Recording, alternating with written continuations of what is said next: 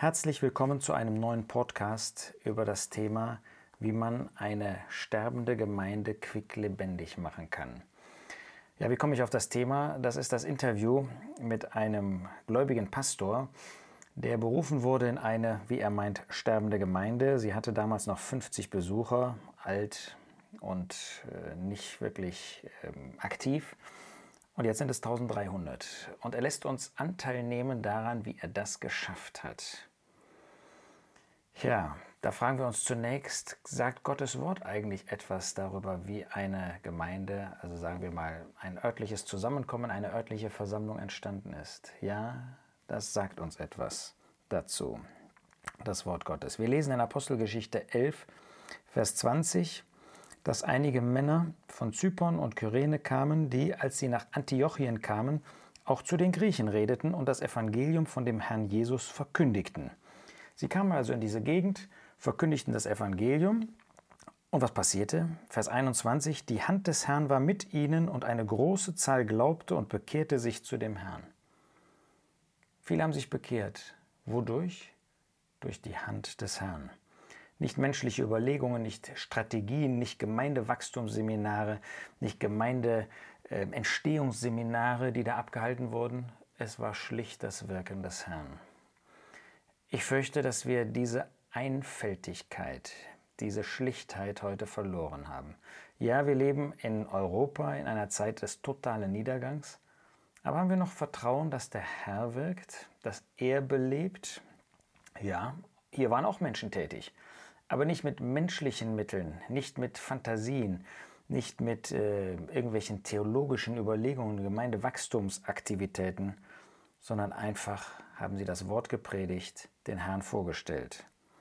Dann kam diese Kunde nach Jerusalem und sie sandten dann interessanterweise Barnabas, um sich das anzuschauen. Der, als er hingekommen war und die Gnade Gottes sah, sich freute und alle ermahnte mit Herzensentschluss bei dem Herrn zu verharren. Der machte jetzt auch nicht große Veranstaltungen und Hauskreise und Kleingruppen und Großgruppen, und sonst was, sondern das, was er machte, er ermahnte und ermunterte, mit einem Herzensentschluss bei dem Herrn zu verharren.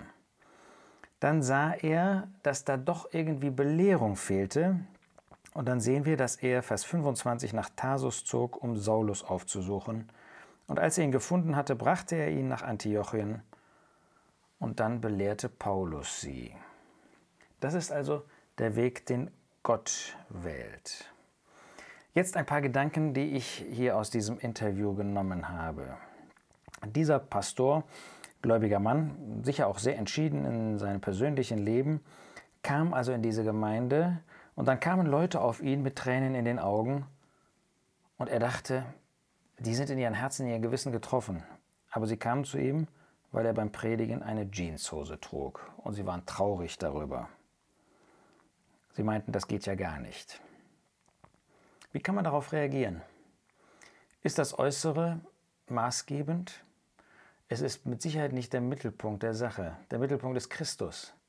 Aber ist das Äußere egal? Ich kann natürlich cool sein. Ja? Bei jungen Leuten kommt das an, cool zu sein. Man hat das immer wieder erlebt. Vielleicht kann man dadurch mehr äh, Menschen, mehr Christen in die Gemeinde ziehen, wenn man einfach äußerlich cool ist. Das hat dieser Mann eben vorgelebt. Mir geht es nicht um Jeans. Früher kam das nicht in Frage, heute, es gibt ja auch ordentliche Jeans. Aber nehmen wir Rücksicht auf die Gefühle. Es geht nicht um Anstoß nehmen, Anstoß geben. Es geht darauf, Rücksicht zu nehmen. Römer 14, Rücksicht aufeinander. Sind wir dazu bereit? Dann finden wir in diesem Interview, was in Idea Spektrum war, dass dieser Pastor sich besonders darum gekümmert hat, kaputte Leute von den Straßen zu holen. Auch da gibt es wieder zwei Seiten. Die eine Seite ist, sind die zusammenkommen, wo wir sind, wo du zu Hause bist. Seid ihr wirklich offen dafür, auch Leute von der Straße zu holen? Ist das wirklich so, dass solche Menschen am Rande der Gesellschaft, arme Menschen, sich auch wohlfühlen bei uns? Da, wo du bist, da, wo ich bin, in den Zusammenkünften? Oder würden sie sagen, das ist eigentlich nur eine Gruppe von reichen Christen. Das wäre äußerst bedauerlich. Hier sehen wir, dass man sich gerade um solche gekümmert hat. Es gibt natürlich auch eine Kehrseite, die darf man nicht übersehen. Was macht man mit diesen Leuten? Nehmen die alle sofort dann am Abendmahl teil, am Gedächtnismahl? Oder werden sie belehrt? Ist klar, dass sie sich bekehren, bekehren müssen, um wirklich echte Gemeinschaft in der Versammlung Gottes im örtlichen Zusammenkommen haben zu können? ist es so, dass ähm, gerade wenn man mit ähm, solchen Menschen zu tun hat, wo viel Unreinheit auch vorhanden ist, ich meine nicht äußerlich, ich meine innerlich, ja, wo das moralische Leben oft total kaputt ist, ist uns klar, dass wenn wir das Gedächtnis mal zusammen einnehmen, wir Gemeinschaft miteinander, Gemeinschaft mit dem Herrn Jesus haben und es nicht egal ist, wie da jemand kommt, mit was für Sünden er kommt, dass die Dinge erst bereinigt sein müssen, dass da erst geklärt sein muss, was eigentlich für einen Lebensweg man geht. Gemeinschaft miteinander macht verantwortlich füreinander. Wir haben das ja in einigen Artikeln auf dieser Seite auch ähm, behandelt. Ja, dieser Pastor, der hat ähm, sehr viel über Gemeindewachstum äh, sich angeschaut, sehr viel über Gemeindewachstum, auch Seminare besucht. Davon spricht Gottes Wort nicht. Wir brauchen nicht Seminare über Gemeindewachstum zu, äh, zu besuchen, uns damit zu beschäftigen, um für den Herrn in einem örtlichen Zusammenkommen zu arbeiten. Wir brauchen ein Herz für den Herrn, wir brauchen Treue, wir brauchen das Wort Gottes. Das ist maßgebend. Das Wort Gottes spricht nicht von Bibelschulen. Dann sagt er hier, wir sind nicht nur an, am Sonntag an den Menschen interessiert, sondern sie wollen auch helfen, in der Woche täglich weiter zu wachsen.